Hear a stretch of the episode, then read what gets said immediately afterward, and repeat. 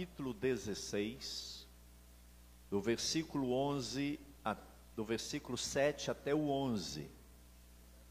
Glória a Deus. Para a gente receber a porção do maná de Deus nessa noite, nesse culto, né? De manhã tivemos uma palavra muito especial e agora não será diferente, porque o Espírito é o mesmo. Vamos à palavra do Senhor. João capítulo 16, algumas pessoas ainda estão procurando na Bíblia, no celular, não tem problema. E eu gostaria que você permanecesse com sua Bíblia aberta, tá bom? Não feche. João 16, versículo 7 a 11. Mas eu lhes digo a verdade. É melhor para vocês que eu vá, porque se eu não for, o consolador não virá para vocês. Mas se eu for, eu o enviarei para você, a vocês. Quando ele vier, convencerá o mundo do pecado, da justiça e do juízo. Do pecado, porque eles não creem em mim. Da justiça, porque vou para o Pai e não me verão mais. Do juízo, porque o príncipe deste mundo já está julgado. Vença com o Espírito Santo. Diga isso aí para duas pessoas. Fala, irmão, vença com o Espírito Santo. Vença com o Espírito Santo. Aleluia. Aleluia.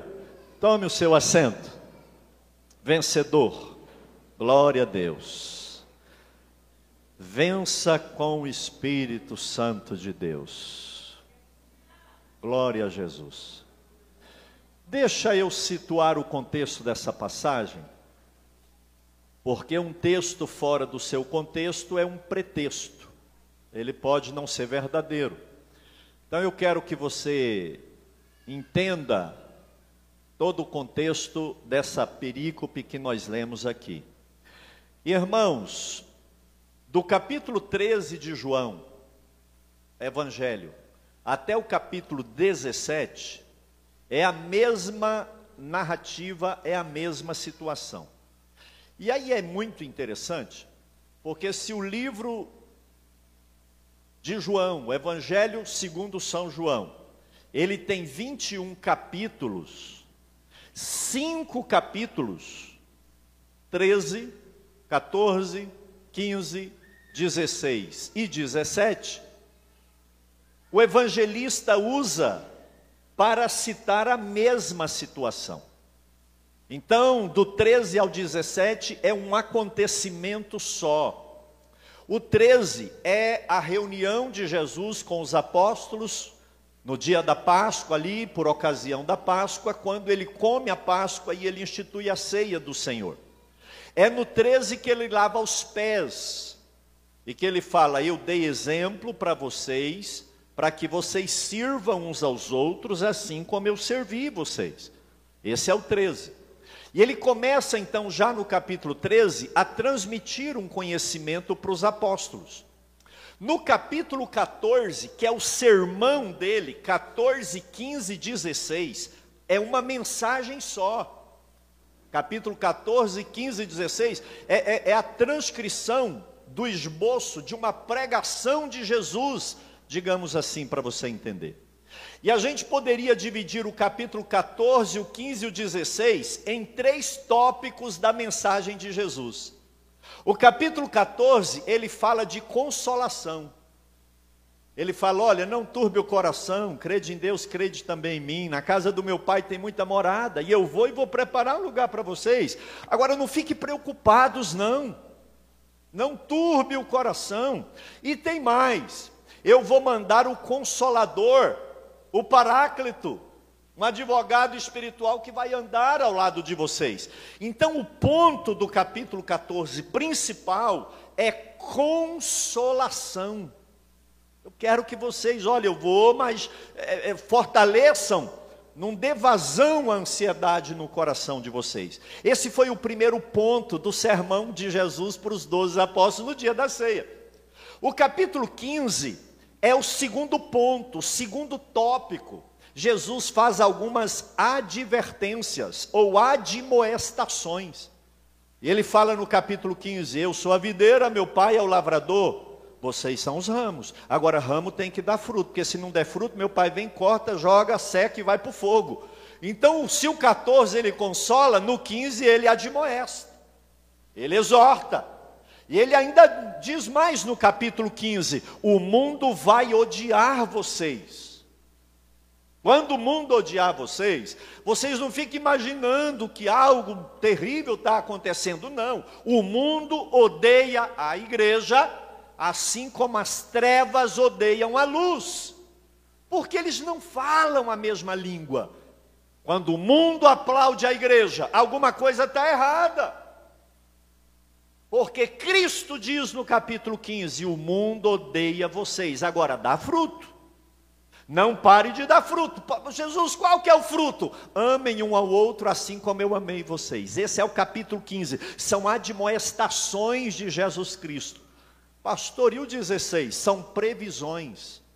São falas proféticas. Isso aqui é tão interessante quando você vai, vai vendo assim as minúcias do texto, porque o capítulo 16 está no futuro.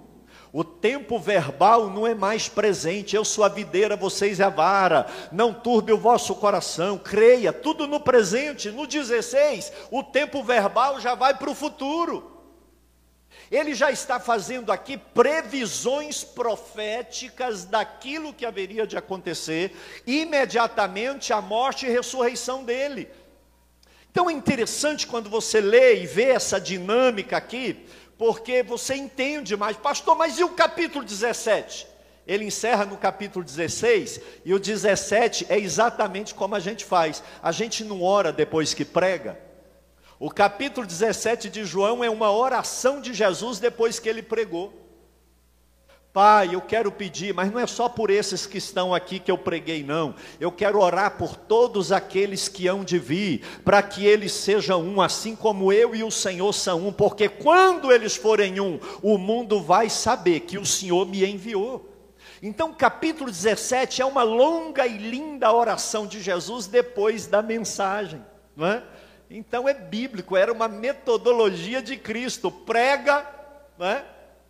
ora e a Bíblia diz que depois que ele tomou a ceia, no outro evangelho, ele cantou um hino e foi embora. Olha só, prega, ora, canta um hino e vai embora, né? Qualquer semelhança da liturgia dessa igreja não é mera coincidência. Quem melhor do que Cristo para a gente imitar, né? Prega, ora, canta e vamos embora. Foi assim exatamente nesse dia. Mas o foco da nossa leitura, da perícope do texto bíblico que nós lemos, está no capítulo 16. E o capítulo 16 fala de previsão, fala daquilo que ainda haveria de acontecer, fala de questões proféticas que não eram passadas e nem presentes, mas que viriam. E quando Jesus está olhando, ele percebe que ele fala no capítulo 14: não turbe o coração, mas eles não deram ouvido, continuavam tristes. A gente leu a partir do versículo 7. Mas se você olhar no versículo 6, vai dizer assim: Porque eu lhes disse essas coisas, a tristeza encheu o coração de vocês. Porque eu falei que eu vou morrer, que, que tudo vai acontecer. O capítulo 16, aqui, versículo 6. Porque eu preguei o capítulo 14, 15, vocês estão com o coração cheio de tristeza, não é? E aí ele diz, ele continua dizendo de algo que viria ali, que ia acontecer futuramente, que era a vinda do Espírito Santo. A descida do Espírito Santo de Deus. E ele vem dizer aqui que o Espírito Santo não viria se ele não fosse. Olha, porque eu falei essas coisas, vocês estão tristes, mas fiquem sabendo de uma coisa: se eu não for, o Espírito Santo não vem. É preciso que eu vá, porque enquanto eu, como Messias, como Deus aqui estiver, o Deus Espírito Santo, que é a terceira pessoa da Trindade, não terceira importância, porque está em terceiro lugar, mas é uma ordem cronológica em que aparece na Bíblia, e para a gente entender, tinha que ter uma ordem, não é? O Pai envia o Espírito Santo, envia o Filho. Deus amou o mundo que enviou seu filho. E Jesus fala: Eu vou, e se eu não for, ele não vem. Mas eu vou.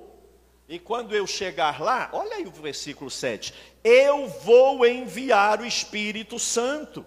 Ele vai descer. E é interessante aqui, igreja, que a gente vê que a descida do Espírito Santo estava condicionada à volta de Cristo. Se ele não cumprisse o que ele teria de cumprir, morrendo e ressuscitando, e não voltasse glorificado, o Espírito Santo não seria dado. Ele diz: Vocês estão tristes, mas se vocês soubessem o que vai acontecer, vocês ficariam alegres, porque eu vou e eu vou enviar o Espírito Santo para o meio da igreja. E aí eu faço a seguinte pergunta: Jesus, mas o Senhor vai enviar o Espírito Santo para quem? Olha na sua Bíblia o versículo 7, por favor. Olha aí, por gentileza. Versículo 7. Mas eu lhes digo a verdade. É melhor para para vocês vocês, quem? Os apóstolos, a igreja. É melhor para vocês que eu vá, porque se eu não for, o consolador não, via, não virá para vocês. E ele continua dizendo: Mas se eu for, eu enviarei o Espírito Santo a vocês. Pastor, para quem que Jesus enviou? Porque ele falava no futuro, porque ele ainda não tinha morrido, ressuscitado, 50 dias depois seria o Pentecoste. Nós já estamos apontando para o passado, né? Já veio. Jesus dizia: virá. Ele já veio. Então a pergunta é: para quem ele manda? Ou para quem o Espírito desce aqui na terra? Para a igreja, para vocês. O Espírito Santo é mandado para o povo de Deus. Jesus Cristo, ele discipula aqueles apóstolos e a igreja até aquele momento, preparando um contexto para que houvesse uma igreja que pudesse receber o Espírito Santo quando da sua descida. Assim como havia uma necessidade de um ventre materno para que o Cristo encarnado, o Verbo materializado, nascesse aqui nesse mundo, era necessário que houvesse uma igreja, um ventre, um início para que o Espírito Santo descesse e começasse a obra dele. E o que Cristo fez foi conceber essa igreja. É para vocês. No único versículo, ele declara três vezes: o Espírito Santo é para vocês, é para vocês, é para vocês. Eu vou mandar para vocês. E lá no capítulo 14, quando ele falou a primeira vez que ia mandar o Espírito Santo, ele diz assim: Eu vou mandar o Espírito Santo. Agora, o mundo não pode ver e nem receber, mas vocês podem e receberão o Espírito Santo. Espírito Santo não é para o mundo, Espírito Santo não é para quem está lá atolado no erro, no pecado, na idolatria e nas, nas orgias da vida. Espírito Santo é para a igreja, é para quem já está em Cristo Jesus, o Senhor. Então é para mim, é para você, é para nós que esse Espírito Santo vem, e nós precisamos de ter isso aqui, irmãos, como verdadeiro. O Espírito Santo é derramado na sua vida. Você é um vaso e Jesus Cristo, lá de, do céu, está derramando o Espírito Santo na minha e na sua vida. Quem é templo do Espírito Santo aí? Templo do Espírito, é para vocês. Mas vamos caminhar aqui no texto. Mas para que, que o Espírito Santo vem? Que coisa linda. Qual que é a missão do Espírito Santo? Ele vem para quê? Jesus vem para justificar para santificar, para perdoar pecados. Mas e o Espírito Santo? Para que, que o Espírito Santo vem?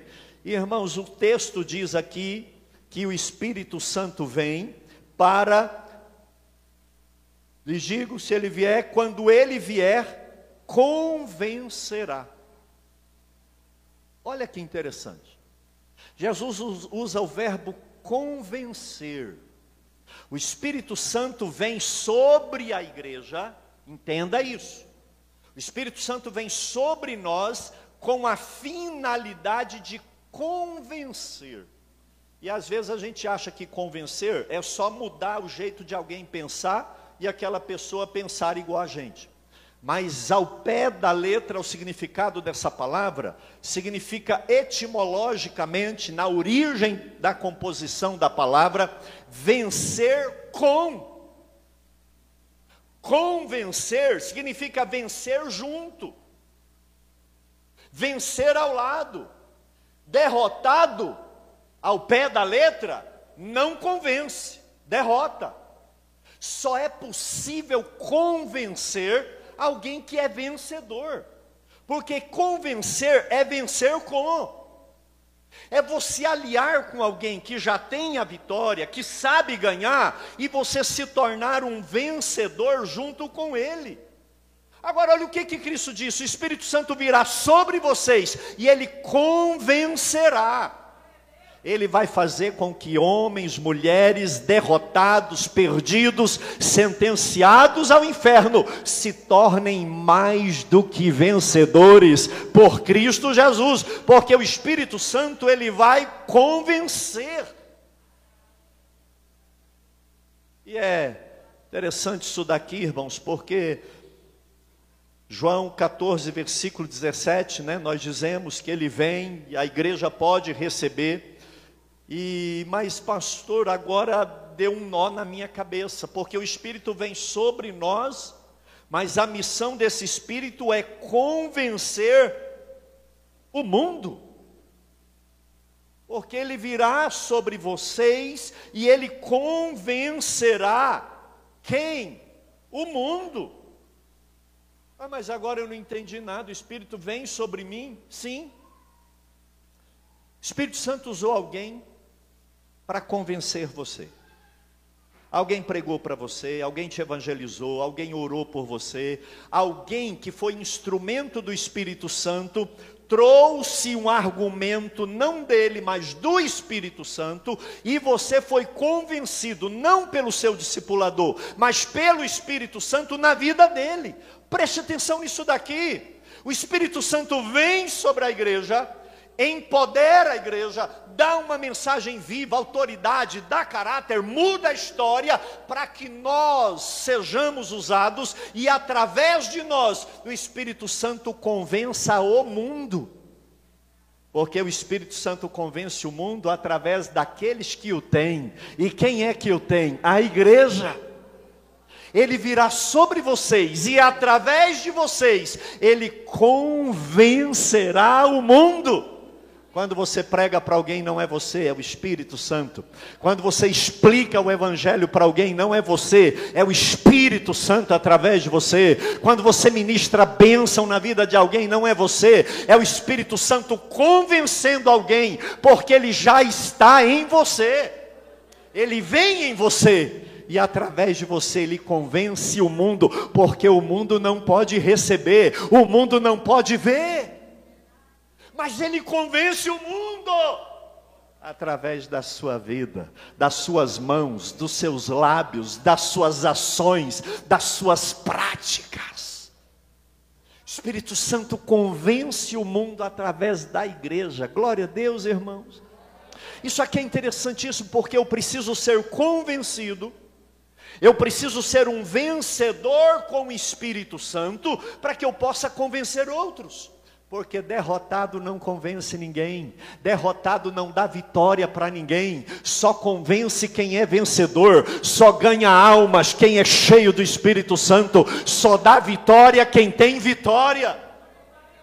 E quem tem o Espírito Santo é mais que vencedor. E quem é mais que vencedor e é cheio do Espírito, ele não fecha os lábios, ele não cala a voz, ele prega, ele dá testemunho, ele fala. Onde quer que ele vá, ele é um arauto, ele é um pregador, ele é um luzeiro. E Jesus diz que luzeiro não é para colocar debaixo do tapete, mas é para colocar no velador, onde ilumina toda a casa. Porque quem é cheio do Espírito Santo é uma lamparina, é uma tocha, é um farol, é uma luz, é uma torre de vigia, e essa luz que vem de mim de você não é outra senão a presença do Espírito Santo de Deus, que nos convenceu e através de nós convence. Oh, aleluia. Você lembra quem ganhou de você para Jesus? Qual pessoa que foi usada? Quem? Quem evangelizou você? Quem falou de Deus para você? Pois deixa eu te dizer, o Espírito Santo na vida daquela pessoa, do jeito que aquela pessoa que hoje está na igreja através de você, foi você sendo usada, sendo usado pelo Espírito Santo de Deus. Foi ele que disse assim: vai lá e fala. E você vai falar essa palavra. A hora que você falou a palavra, a pessoa falou assim: Meu Deus, como é que ele sabia isso? Nem você sabia, nem você sabe o que que falou, mas ele fala assim: Meu Deus, quem contou minha vida para essa pessoa? É quem já sabe, é quem já conhece, é o Espírito Santo que Jesus derramou no dia de Pentecostes. Irmãos, isso aqui é lindo porque a gente começa a entender a dinâmica do cristianismo. O Espírito Santo vem para o crente, e através do crente, o Espírito Santo convence o mundo. Mas aí eu te pergunto: convence de quê? Pastor, o Espírito Santo me usa para convencer o mundo de quê? Diga, do pecado. Vamos, diga, do pecado. Muitas pessoas vivem como se não existisse o certo e o errado, o moral e o imoral. E alguém chega a dizer que a verdade é relativa, porque aquilo que é verdade para um não é para outro. Vivemos na época da relatividade, da pós-verdade, do não absoluto, da sociedade líquida, onde se eu estou na igreja, eu assumo a forma de crente, aqui eu sou um cristão. Mas se eu estou na faculdade, eu sou liberal porque é líquido, sabe? É uma sociedade líquida que não tem forma, que não tem valor e que por isso não tem pecado. Pecado é uma invenção da sociedade. Pecado é invenção da burguesia para controlar o proletariado, para conduzir o povo. Os poderosos inventaram esse negócio de pecado porque eles seguram a, a massa, a multidão. E o certo é que o mundo não acredita que haja pecado. E pecam como se não pecassem. Fazem coisas erradas como se não fizessem. Mas Jesus disse: o Espírito Santo virá sobre vocês. E através de vocês, ele convencerá o mundo, primeiro, do pecado mas Jesus, como que nós, usados pelo Espírito Santo, vamos convencer o mundo do pecado? Irmãos, o maior pecado e o pecado que gera todos os demais pecados é a incredulidade. A incredulidade é a mãe de todos os pecados. Porque eu não creio em Jesus, eu mato. Porque eu não creio em Jesus, eu minto. Porque eu não creio em Jesus, eu sou corrupto. Porque eu não creio em Jesus, eu sou ladrão. Porque eu não creio em Jesus, eu faço aliança espúria com quem não tem Deus. Porque eu não creio em Jesus, eu sou um adúltero. As pessoas pecam e a mãe de todos esses pecados é a incredulidade. Se você olhar aí no versículo 9, Jesus explica: o Espírito Santo vai convencer o mundo do pecado, porque eles que estão no mundo não creem em mim. Quem está na igreja, mas continua pecando, não crê em Jesus. Porque o que gera uma vida de pecado, de mentira, de pornografia, de erro, de faz de conta, de 171, de engano, de faz de conta, um pé na igreja, um pé no mundo, não é outra coisa senão a incredulidade. A incredulidade gera todos os demais pecados.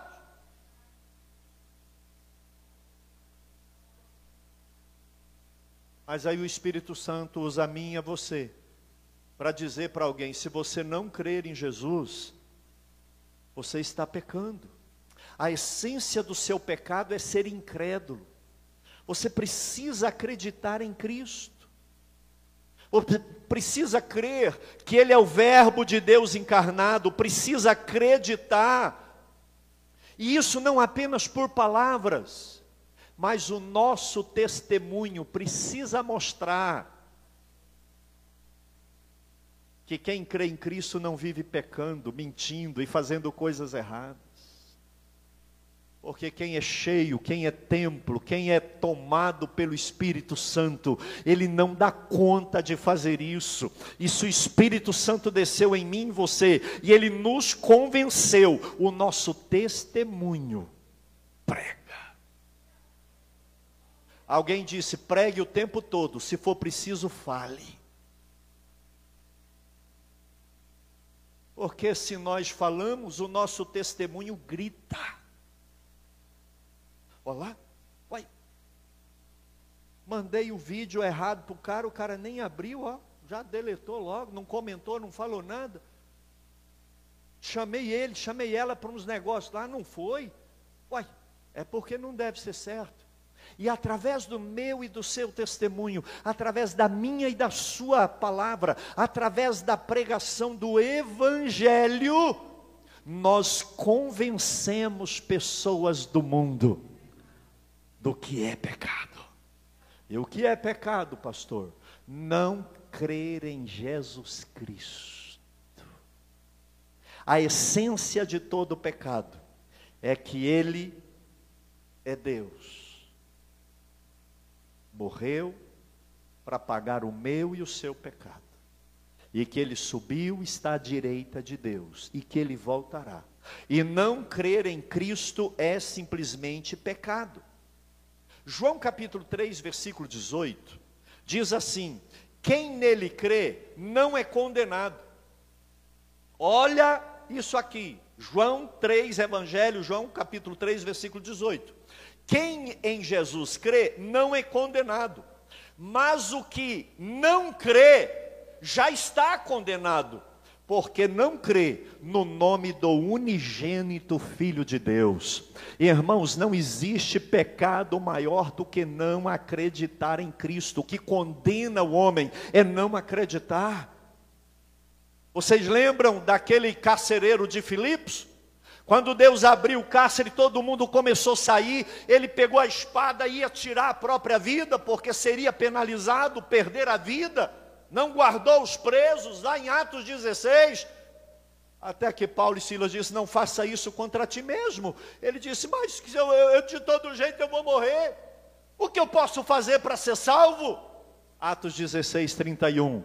Crê no Senhor Jesus e será salvo tu e a tua casa porque a essência da salvação é crer, e a da perdição do pecado é não acreditar em Cristo.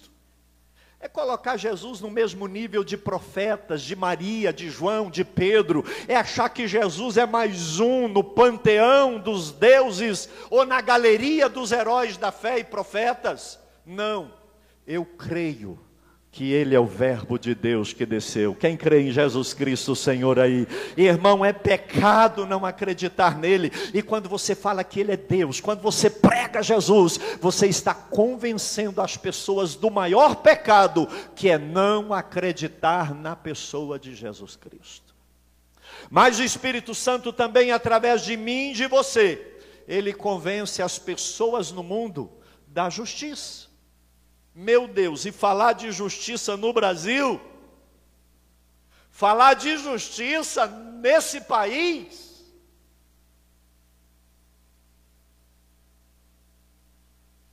alguém disse que as sentenças aqui não são dadas pelo mérito da causa, as sentenças são dadas por quem tem mais dinheiro. Não interessa se é certo ou errado. Interessa quem paga mais ou se é do meu lado. Porque se for do meu lado, pode tudo. Isso nunca será, nunca foi justiça. Mas Jesus diz: olha, através de vocês, o Espírito Santo virá, vai convencer vocês, primeiro do pecado, e vocês já disseram que creem, então já foram convencidos que é pecado não acreditar, e quem acredita obedece porque se não obedece, não acredita. Mas uma segunda coisa que através de nós o Espírito Santo convence as pessoas no mundo é da justiça. É que tem o certo e o errado. Tem o culpado e o inocente. Tem alguém que está com a razão. Não, não, não tá, todo mundo não está certo. Alguma coisa está errada. Alguém deve mais do que o outro. Tem o dia e a noite, o certo e errado, o alto e o baixo. a justiça não é relativa. E muito menos no final de tudo vai dar tudo certo, porque se não deu certo é porque ainda não acabou, no final tudo fica bem, não. Amados, tem uma justiça. E aí fala Jesus, mas como é que é isso aqui? Nós vamos convencer, se convencer do pecado é porque crê não crê no Senhor é pecado. Agora no versículo 10 diz assim: Vocês vão convencer da justiça, porque eu vou para o Pai. E vocês não me verão mais. Agora deu um nó no meu cérebro, que o que, que tem a ver Jesus ir para o Pai e não voltar, e eu não vê-lo mais com justiça? Aí a gente precisa de acreditar e de crer na palavra que ele é o Cordeiro de Deus, mas ao mesmo tempo ele é o sumo sacerdote.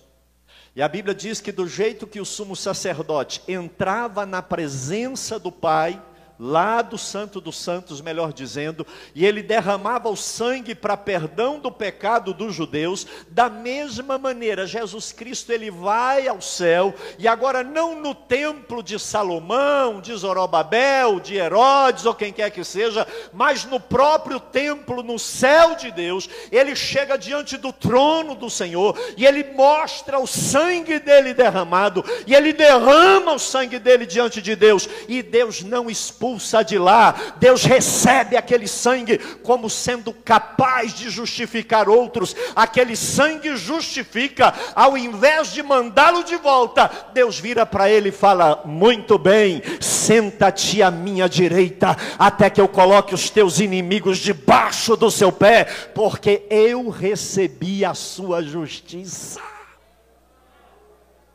É por isso que quem crê nele é justificado, e quem não crê tem o pior dos pecados, porque não creu naquele que morreu para perdoar o meu e o seu pecado. O Espírito Santo vai dar argumento para você que não é vir a pé de Goiânia para a Trindade que perdoa pecado que não é dar todo o seu dinheiro que perdoa pecado, que não é ter um cartão de membro na carteira ou na bolsa dessa ou daquela religião que perdoa pecado. O único agente de perdão de pecado em todos os quatro cantos do universo que existe é o sangue de Jesus Cristo, Senhor, porque nele nós somos justificados. Só há justiça para quem está debaixo da torneira do sangue de Jesus Cristo, Senhor. E ele disse: Vocês vão convencer o mundo da justiça, porque eu vou para o Pai e vou ficar lá, até o dia da minha volta.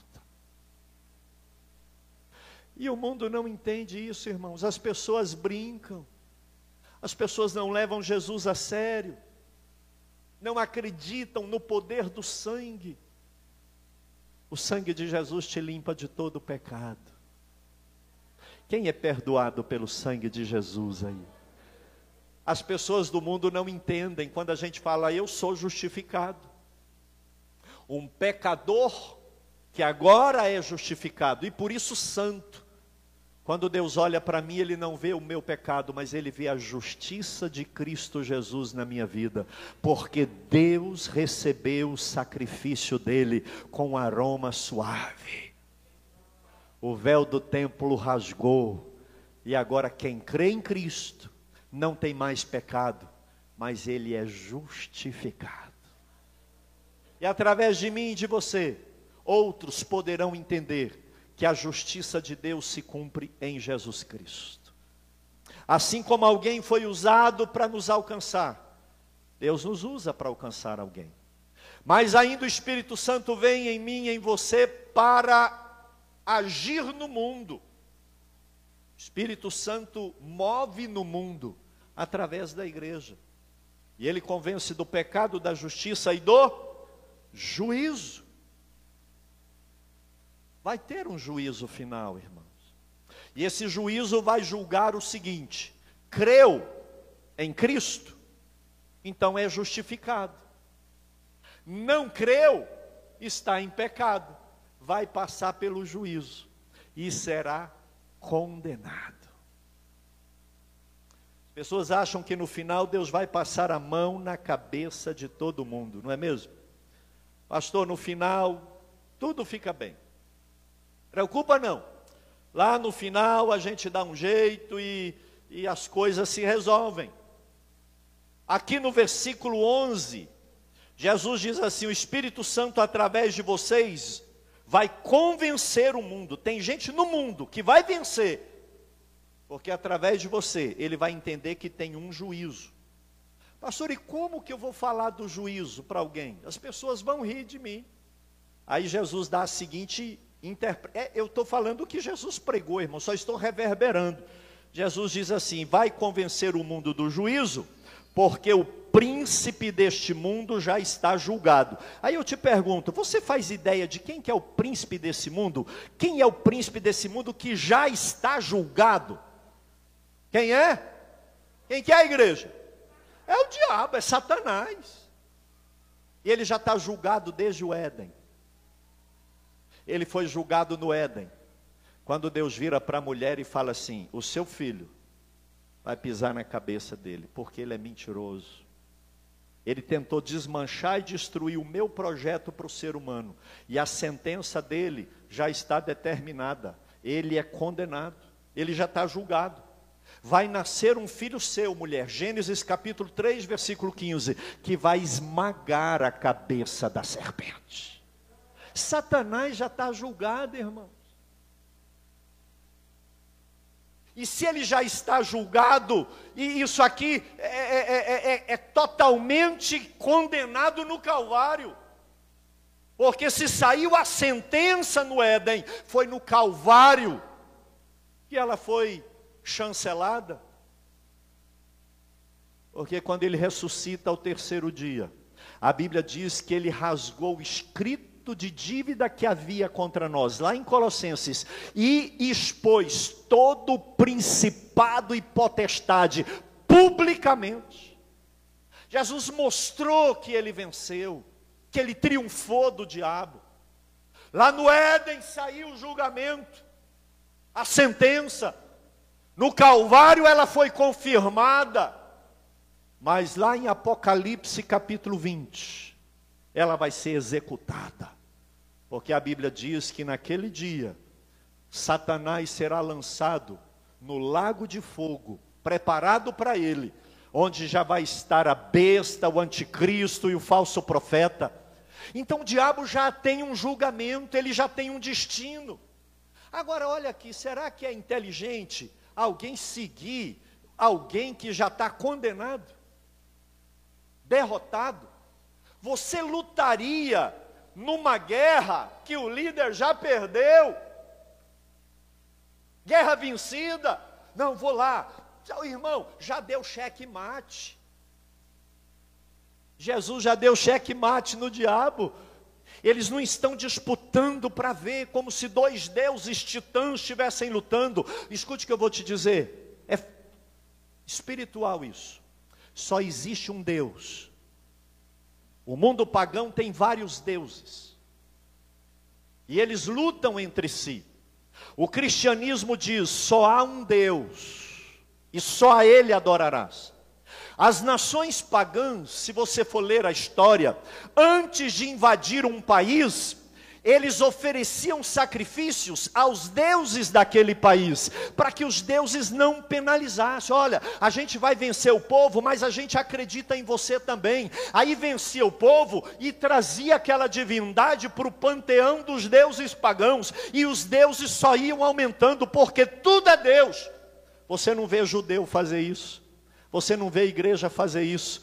A igreja não oferece sacrifício para deuses das nações, porque eles são demônios, eles são ídolos, eles não existem. Só existe um Deus soberano. E esse Deus vai julgar todos, inclusive o diabo. Agora, como que alguém em são juízo vai seguir o mundo? Vai seguir a carne e o diabo, se eles já estão julgados, vencidos e derrotados? Haverá um juízo. E naquele dia os que crerem serão salvos para toda a eternidade. Os que não crerem em Cristo não serão justificados e padecerão no juízo final. E aí não adianta você se enganar dizendo que é religioso, não, Deus me entende, não, não vem com essa conversa não. Não acredita coisa nenhuma, não leva Deus a sério, não obedece a palavra, não firma, não fica de pé. Porque quem é convencido pelo Espírito é vencedor junto com o Espírito, e ele é usado pelo Espírito Santo para convencer outros. O convencido é vencedor, e ele prega o Evangelho para que outros sejam vencedores com ele. Esse negócio de crente que não fala de Deus, não fala de Jesus, não prega a Bíblia, gente que vem na igreja e nunca batiza, porque não acredita. Mas o Espírito Santo convence. E ele convence através de mim e de você do pecado, da justiça. Quem está debaixo da justiça de Cristo? Aleluia. Irmão, a gente vai chegar assim todo, né? Diante de Deus, com muito temor e reverência, mas fazendo de conta que nós somos justos. Ficha limpa. Porque Cristo levou na cruz todos os meus pecados. E aí no juízo final, entra por descanso, servo fiel. Foste fiel, vive eternamente. Aí você, rapaz, ah, tu não firmava nada, rapaz. Tu nunca acreditou em Bíblia, se não lia mais. Você nunca acreditou em igreja, se não levava mais a sério a palavra. Não, vem com essa conversinha, não. Tira da minha presença. Sangue de Jesus tem poder. Que não haja ninguém nesse rebanho que ouça essas malditas palavras afasta-te de mim. Eu te convido para ficar de pé em nome do Senhor Jesus. Glória a Deus. Espírito Santo vem para você e através de você ele convence outras pessoas que hoje estão no mundo, mas que amanhã serão igreja. Irmãos, isso aqui é tão lindo. Escute isso aqui. Atos capítulo 2. Pentecostes. Foi o dia que Jesus mandou o Espírito Santo. Sim ou não? Amém? Estão aqui comigo? 50 dias depois que ele ressuscitou, Pentecostes, 10 dias depois que ele subiu ao céu, ele ficou 40 dias aqui na terra. Então, no dia de Pentecostes, o Espírito Santo vem, irmão, 120 crentes. Depois eu te peço para você olhar no mapa da época, porque lá fala que lá em Jerusalém tinha gente de todos os lugares do mundo. Da África, da Europa, do, do Oriente Médio. Irmão, aquela cidade ali está espalhada, e aquele povo viu os 120 crentes sendo cheios do Espírito Santo, falando em línguas estranhas, ao ponto, olha aqui, que eles achavam que eles estavam bêbados. Pô, está bêbado. Mas não era, porque o Espírito Santo desceu, o Espírito Santo caiu sobre a igreja, e eles falavam em línguas estranhas, e era língua como que de fogo repartida no meio daquela, daquela congregação de 120 crentes. Aqui tem mais do que 120. Jesus derramou o Espírito Santo sobre eles. Daqui a pouco Pedro chega numa casa, começa a pregar, estende a mão, o Espírito Santo cai nos outros, porque o Espírito Santo convenceu ele, agora ele através dele o Espírito Santo convence outros. Daqui a pouco Paulo chega num lugar e fala assim: Vocês já foram batizados com o Espírito Santo? Eles falam: Não, a gente só conhece o batismo de João. Rapaz, tem um batismo com o Espírito Santo, batismo com fogo. Começa a pregar, olha o Espírito Santo convencendo e tornando mais gente vencedora. Mas em Atos capítulo 2, quando o Espírito Santo vem sobre a vida do apóstolo Pedro, ele prega um sermão maravilhoso. Eu amo ler aquele sermão que Pedro pegou, pregou. Ele fica citando o Antigo Testamento, porque isso, o filho de Davi, o céu e a tenda de Davi. E ele vai pregando, e ele vai pregando, o povo vai arregalando o olho assim, e vai arregalando o olho assim. E a Bíblia diz aqui, irmãos, Atos capítulo 2, versículo 37. Quando eles ouviram Pedro, ficaram muito comovidos e perguntaram a Pedro e aos demais apóstolos: Que faremos, irmãos? Olha, o Espírito Santo, através de Pedro, já tinha convencido eles. Aí os apóstolos disseram: Arrependa do seu pecado, seja batizado em nome de Jesus e vai dar fruto. A Bíblia diz que naquele dia, cerca de 3 mil almas foram batizadas, porque o Espírito Santo vem na igreja, e através da igreja, ele convence o mundo. E é isso que o Espírito Santo tem para a igreja hoje. Existem gente de Deus lá fora, existem almas clamando por Deus lá fora Pastor, como que o Espírito Santo vai tornar essas pessoas vencedoras? Do jeito que ela te tornou vencedor. O Espírito Santo usou alguém para pregar para você, sim ou não? Sim ou não? Ele te convenceu através de alguém. E é através de você que alguém vai conhecer Jesus Cristo. E ele vai crer em Jesus Cristo e ele vai receber a justiça de Jesus Cristo. E no dia do juízo, ele vai ouvir: Vinde bendito do meu Pai. Põe a mão sobre o seu coração. Você é templo do Espírito Santo de Deus. Efésios capítulo 5, versículo 18 diz assim: Não se embriague com vinho, tem contenda mas enchei-vos, enchei-vos, enchei-vos do Espírito Santo de Deus, ao ponto de não conseguir mais ficar calado ao ponto de não conseguir mais ficar sem pregar, sem orar, sem ler Bíblia, sem falar de Jesus, sem chamar as pessoas para conhecê-lo, para dizer: oh, se você não crê em Jesus é pecado, não são todos os caminhos que levam para Deus, não são todas as religiões, é Cristo amado da minha alma, só Ele salva só Ele é o vencedor. Deixa o Espírito Santo te encher nessa noite, deixa o Espírito Santo te convencer.